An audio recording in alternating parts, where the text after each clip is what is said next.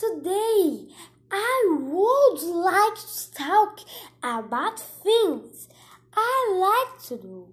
I like to play basketball with my family, my father, my mother, my brother, my cousins, and a lot of funny.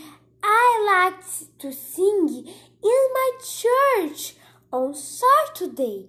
I like to worship the Lord. I like to cook. I like to make cups, pancakes, juice, popcorn. I like to be with my friends. I like to part. I like to travel and see places. I like to do a lot of things. Thanks for listening. Bye bye.